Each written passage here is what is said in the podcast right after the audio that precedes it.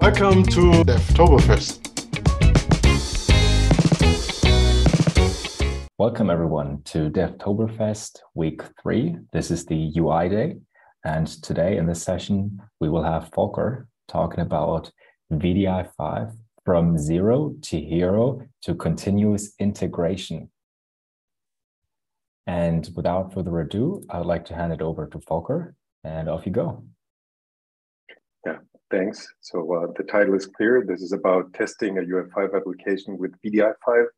Um, I hope you don't mind me looking up and down um, a couple of times because I have a multi-monitor setup, so please bear with me. And also at the same time, um, all the code is going to be in a public repository for you to, um, in the aftermath, have a look at things. So um, what is VDI5?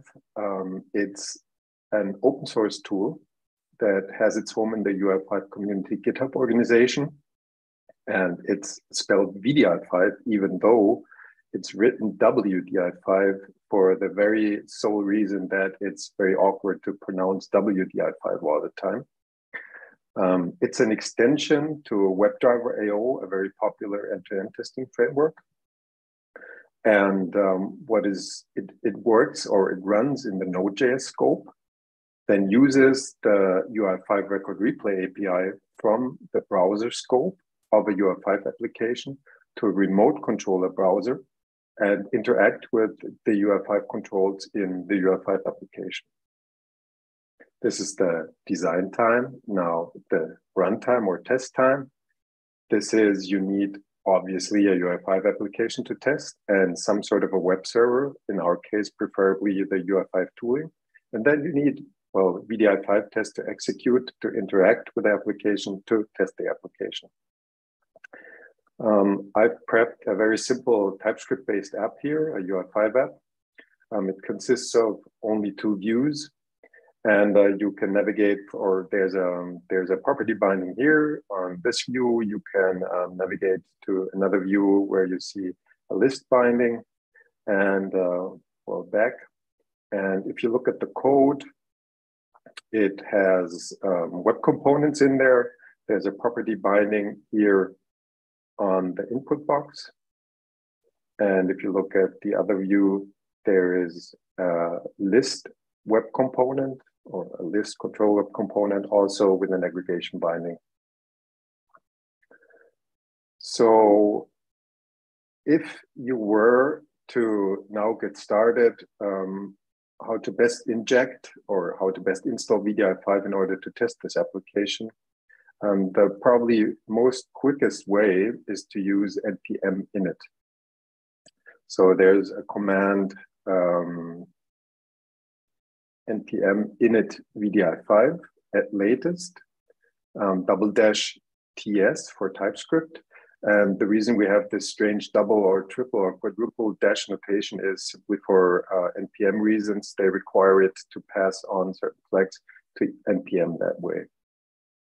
So if we execute this command, what's happening behind the scenes is um, WebDriver IO will be installed. On top of it, VDI5 will be installed.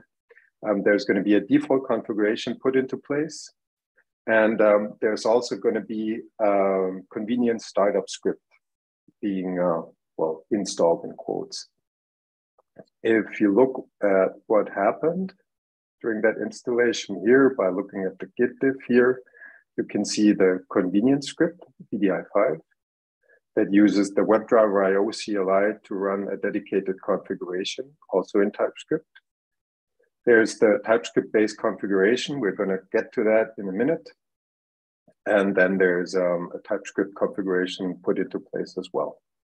So if you look then at the file system, you have the test folder where the TypeScript configuration lives. You have the WDIO conf.ts, the configuration for VDI5 and WebDriver IO, and that's already it. And after that, you can immediately start running VDI5. Now, since we do not have any tests in place yet, nothing is run. How does um, a test look like? I'm going to put a new file in here. And let's say we want to test the input control, the web component input control. So this one here.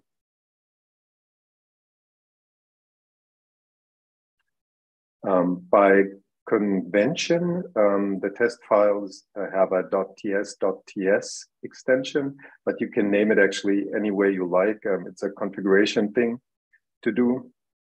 And I've prepped um, the basic or a very basic notation of the test here to make it quicker. So all in all, um, it boils down to having a test suite with a certain description and a series of tests that are denoted via its and represent the actual test steps that you want to run against the UI5 application. Then noteworthy is that you have a selector in place. So the means of how to identify a UI5 control in the UI5 application and if you look really closely and if you have some experience with OPA5, you can already see this is the very same syntax that is used in OPA5 for locating controls. So VDI5 and OPA5 selectors are interchangeable and compatible. In order to then at runtime actually be able to use the selector and shoot it to the browser into the application, there's the sole interface browser.as control. So that one transfers the selector from Node.js scope into browser scope, picks up the UI5 control, and then you can interact with the UI5 control, such as this. If you look closely, it's a .get value call. And remember, we're in Node.js scope here. But if you look at the documentation of the web control input element, it has a get value method.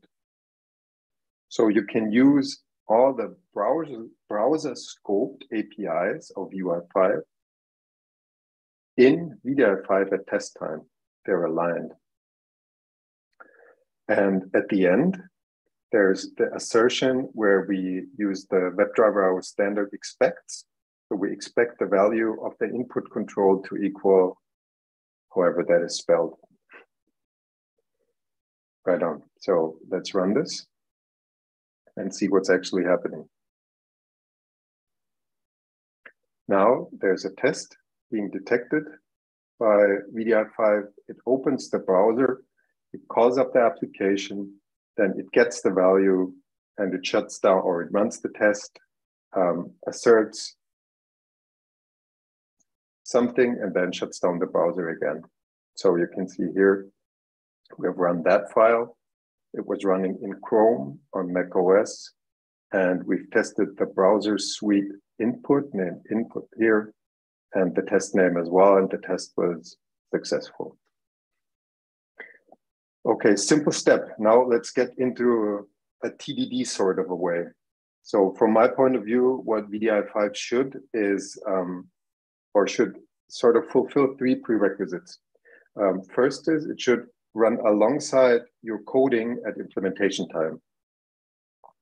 Then it should also provide, well, debugging capabilities for obvious reasons and um, yet be out of the way as a third prerequisite. So do not hinder the developer while developing, but sort of provide the safety net of running alongside the implementation to make sure that you don't break functionality one place while you're probably implementing another functionality in another place. So how do we do that? Running alongside the coding is possible via the watch flag. What this does is it starts VDI5 just as you're used to, as you've seen previously, but after running the test, the browser remains open. So you see the test was run. You can already see watch mode enabled up here, but the browser doesn't shut down. But it reacts on file changes in the source code and in the tests. So I hope I can align things on my monitor so that it's possible for you to see. I'm here in the test. Now I'm just editing the test file any way I like. And I'm hitting Command S now. And you'll see that on the right hand in the very tiny console down here, the tests are rerun. And you might have probably seen a little flicker in the screen when the application reloads and the tests are rerun. So have VDI5 running alongside the code. Then prerequisite two, provide debugging capabilities. Um, there's even a sort of a double debug capability um, possible with VDI5. For that, we first of all need a JavaScript debug terminal in VS Code here to hook up the Node.js debugger to WebDriver IO and VDI5. Then, at the same time, we have a flag called debug, dash dash debug. I'll briefly widen this so you can see the entire command. And what this does is, you'll see in a second, it opens up the, it opens up the uh, Chrome native developer tools so you can inspect the browser time. Let me hit a breakpoint in here in the code. So this is again my TypeScript uh, test file. And if I now shoot off this command, again, the watch mode starts. So it runs alongside your code. The developer tools open and the execution of the test halts at this point in the test. And I can then in Node.js scope inspect what I ever need to inspect. Let's step one further and see the value.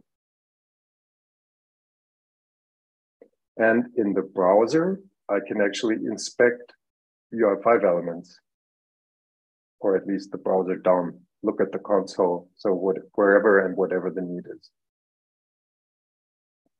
So double debug capabilities, one in the browser itself, and then in VDI5 in the test. Um, let's put in some additional test code and show you another feature that comes in really handy at test time. I've now put in a second test where I not only retrieve the value of the input control, but where I actually change the value by a set value, where the regular browser scoped API of the input web component. So let's put the breakpoint down here and then save the file. And remember what I said, it runs alongside the code. So as soon as I make changes, the tests restart. You can see it down here.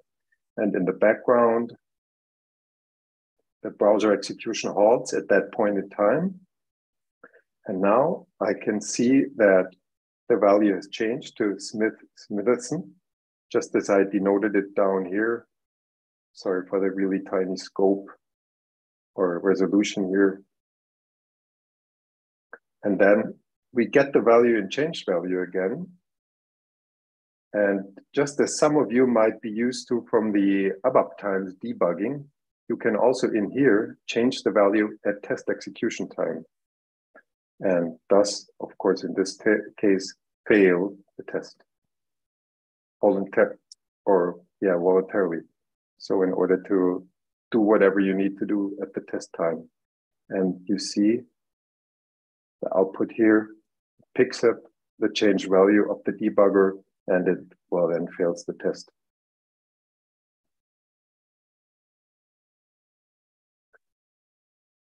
So we have it running alongside the code. We have some pretty neat and handy debug capabilities.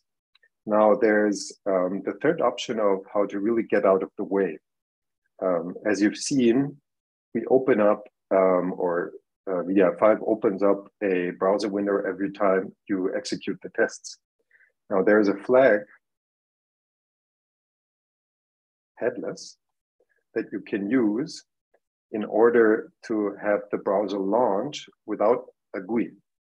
So have it running in headless mode under the hood, yet at the same time get all the features that you would as if the browser would run with a GUI.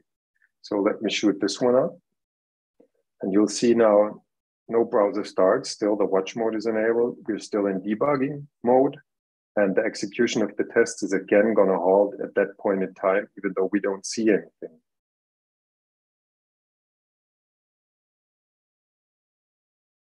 And that enables you to get the best of all requirements, I'd say. As I said, it runs alongside the implementation. You have the debugging capability and it's out of the way because nothing changes or interrupts your screen state while you're developing. Um, another neat feature that I'd like to demonstrate here is um, the screenshotting capability that we took from WebDriver IO and changed it slightly in VDI 5. Um, the interface for that or the API for that is pretty simple. It's browser.screenshot and you can provide a name as a unique identifier. So I'm taking a screenshot here right before I change the value of the field. And I'm gonna do a screenshot right after the value is changed. So I can assert that this is actually happening. And if you now look at the file system, there's a screenshots directory up here. I'm going to expand it. And if I now run the, the code, again, let's say just via the regular npm run VDI5, the browser is going to launch. And it's going to take screenshots. I'll switch to the IDE so you can actually see the screenshots appear here. And well, they're as expected. This is before the change of the value. And this is after the change of the value. So by having the screenshot capability, you actually have uh, basis laid out for visual regression testing. So in order to assert that when you change functionality or upgrade the version or whatever, the looks um, of the application are still the same. And what's really cool, that very same screenshot fun functionality also works in headless mode. So if I again put the headless flag down here for running VDI5, and if we look at the file system again, you'll see two more screenshots appearing without the browser even opening up at any point in time. So we are, that's again, before and after. So from a runtime perspective, you have everything in place um, to both develop efficiently, safeguard yourself while developing, and even have um, the basis for visual regression testing. Yet, of course, everything um, sort of relates to the selector and the way you identify controls in a UI5 application. So what's the best way to construct such a selector? So this part down here. Well, for one, you can look at the VDI5 documentation. We have for all possible locators that we took from OPA5 and made them compatible into VDI5. Examples put here. Then there's a second complementary way. There's the UI5 test recorder. So I'm hitting Shift Control Option T here and it opens the structure of um, the UI5 views or the views in the UI5 application. And I can then select any kind of control in the application and have it. Let me make this a little smaller so we can actually see everything. And have it export the entire runtime code for my test, including the most fitting, the best fitting selector. And I can even add an assertion in here by selecting one or more properties of that control. And as of today, as of right now, actually, there's going to be, or there will be, there is a third complementary way of how you could come up and um, have the best possible selector code and an easier way of uh, constructing selectors, which is the UI5 journey recorder that's public as of today. It's a Chrome extension. So I hit the respective icon up here. It's in beta status. It's going to be on the Chrome Web Store as soon as Google uh, wants it to be. So it's put in there, and we're still waiting for the confirmation that it's going to be public.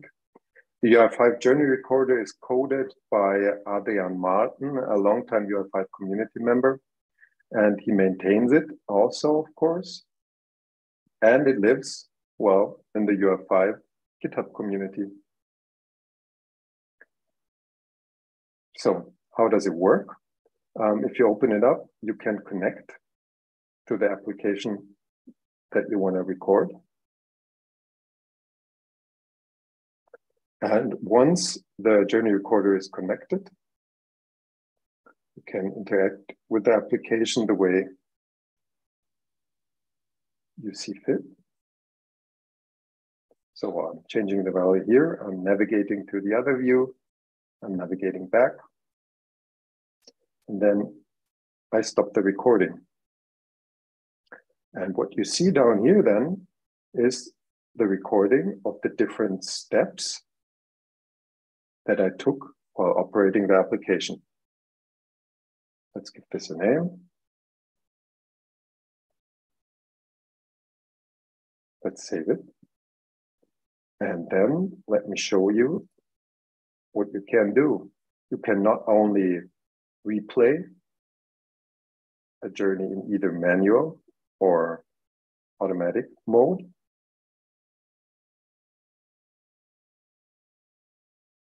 by hitting play here. So this navigates me to the user input. This changes the value.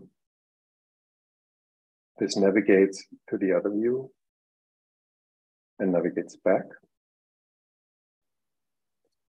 But, and now we come back to VDI5 and OPA5, in fact, you can have a look. Let me take the input step. So while changing the value, you can have auto-generated code for each one of those steps. So this is um, the pre-baked code for, for entering the very wrongly spelled hello Devtoberfest here. And let me copy this. And not only that, can you export or generate code per step? Let's take the forward button, the navigation forward button for OPA5 and VDI5. But you can also export the entire scenario or the entire journey as a multi-step journey in the form of page objects for VDI5 and OPA5. And download the entire thing and get started with um, a very quick way of getting um, VDI5 or OPA5 tests to work. Now I've copied um, selecting or changing the value of the code in the input or the value of the text, I'm sorry, um, the input control. And if I put this in here instead of this one,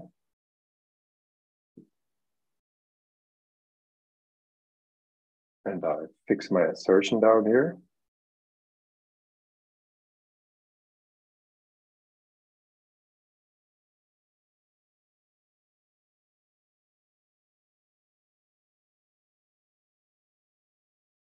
you will see that, well, it works as designed. You have the journey recorder, recording, how to operate a UI5 application, and then copy paste that generated code at any point in time or into your tests.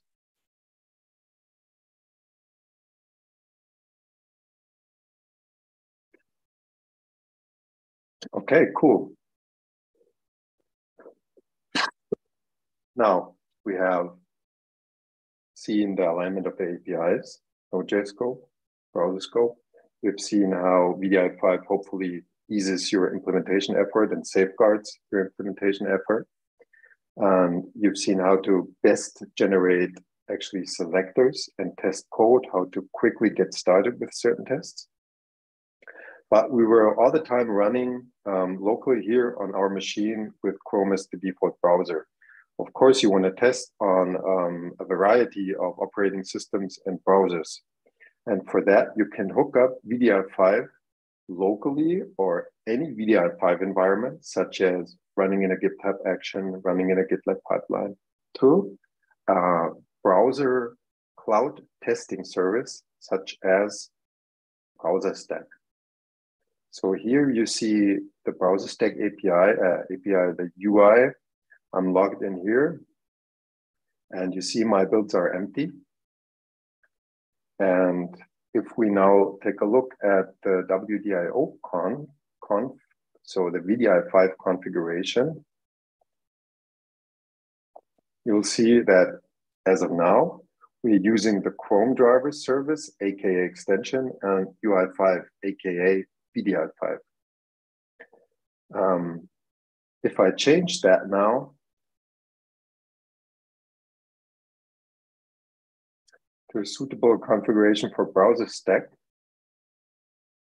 the main differences are I'm not using the Chrome driver service anymore, but I'm using the browser stack service and I'm denoting the connection between my local environment to the browser stack cloud environment via browser stack local. And of course, I'm using VDI5, so the UI5 service for WebDriver IO.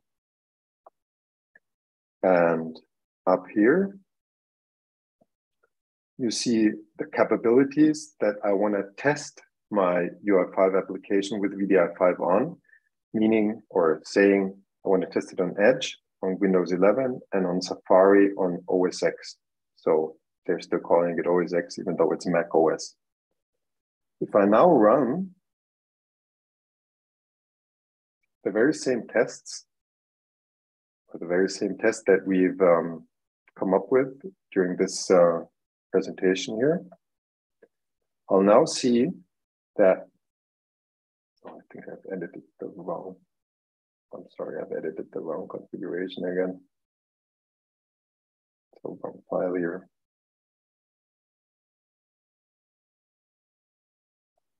So this one I need to edit, I'm sorry.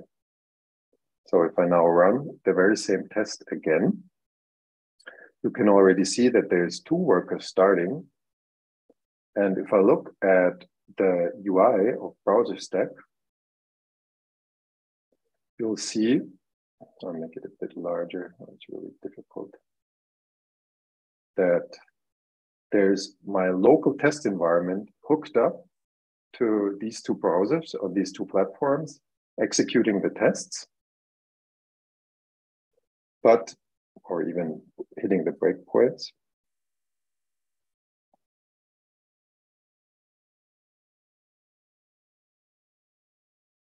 And then reporting the results back in here.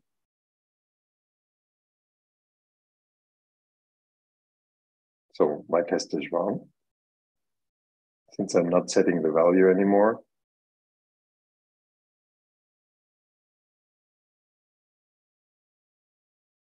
And you'll see the exact same wrong test result in browser stack. So here is the report of my browser stack run. It failed on MS Edge on Windows, and it failed also on Safari in on macOS. And I can see the failed up here.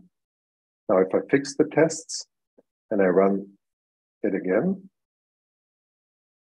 so I fixed it. Remember, I commented in that one line here. I can see it'll run again on browser stack and then hopefully reporting the tests as, as successful. So me can make it so that you can hopefully see somewhat both at the same time. So this enables you to hook up the VDI5 environment, be it on your local machine or on in any other context, to a cloud testing service, um, reducing the need for local infrastructure, yet giving you the confidence of testing an application across a variety of platforms. So here now the tests have passed. And in the browser stack case, you can even replay a little video of how your test ran.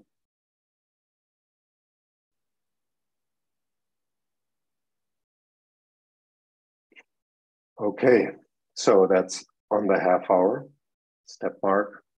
Um, what have you seen? Again, you have seen um, how to most efficiently equip um, a UI5 application here in TypeScript, even with wdi5. You have seen um, how the APIs are aligned between wdi5 and UI5, Node.js scope, browser scope. We, I've demonstrated how wdi5 actually gets out of the way, yet uh, provides debugging capabilities and can run alongside your implementation. And you can use the UI5 journey recorder and the UI5 test recorder for coming up with the best fitting selectors for the UI5 controls you want to test in the UI5 application. And then as a last step of sorts, leveling up the whole game of connecting the wdi5 environment to a browser cloud testing service. So now I'm done. Awesome. Thanks, Volker. And uh, we had some very interesting questions in the chat in the meantime. I tried to answer uh, to answer you know most of them, but one that stuck out was why are you preferring TypeScript? Um, because wdi5 also works with, with JavaScript. So, um, what's your take on that? Um, it's just my personal preference because I feel more comfortable um, from a developer experience point of view using TypeScript. But the very same principle applies to Java, regular JavaScript based UI5 applications. So instead of equipping it with um, wdi5 with the dash dash TypeScript um, switch, you just do npm init wdi5 at latest, and there you have wdi5 for your JavaScript application. All right, cool, perfect, thanks. And then another question was, how can you test user roles uh, with a cdsrc.json file? Mm-hmm. Um, this is something that's coming up. So it essentially boils down to, I think, authentication capabilities of wdi5. Um, this is in the works. So um, there's going to be BTP-based authentication coming first, meaning the cloud-based IDP and the custom IDP, and then hopefully um, Fiori Launchpad authentication for running or authentication against the Fiori Launchpad um, on uh, local uh, on-premise installation of SAP. Um, and then you can actually um, run tests with different users and or there is the multi-browser capability available for wdi5 as well. It's called multi-remote. It's here documented inside recipes. Um,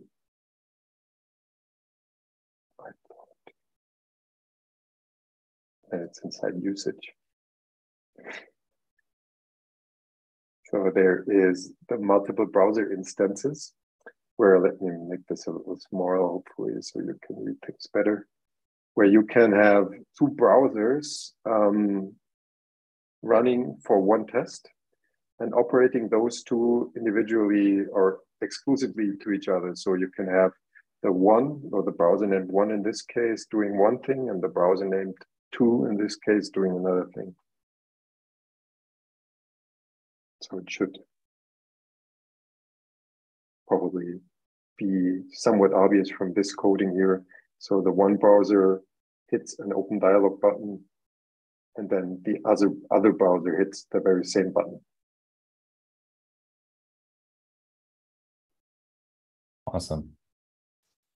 And I'm going to use this chance to promote uh, this week's Fun Friday event because there we're going to play a in-browser game where I was doing exactly that, but just manually. Like I had to, you know, put multiple browser windows against each other to, you know, play against me, I guess.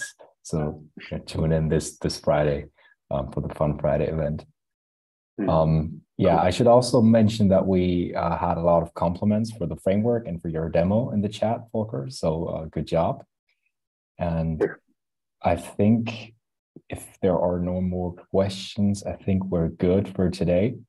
I put the link to the wdi5 documentation and the GitHub repo and all that um, in the chat already. So if you have a question left, uh, just shoot now. Otherwise, we would close the sessions. We'll give it another 15 seconds. Let me end with um, um, comment on the contributing section here in the documentation. Um, we try to develop wdi5 in the open, and by we, I refer to the UI5 community. It's not a company by any means.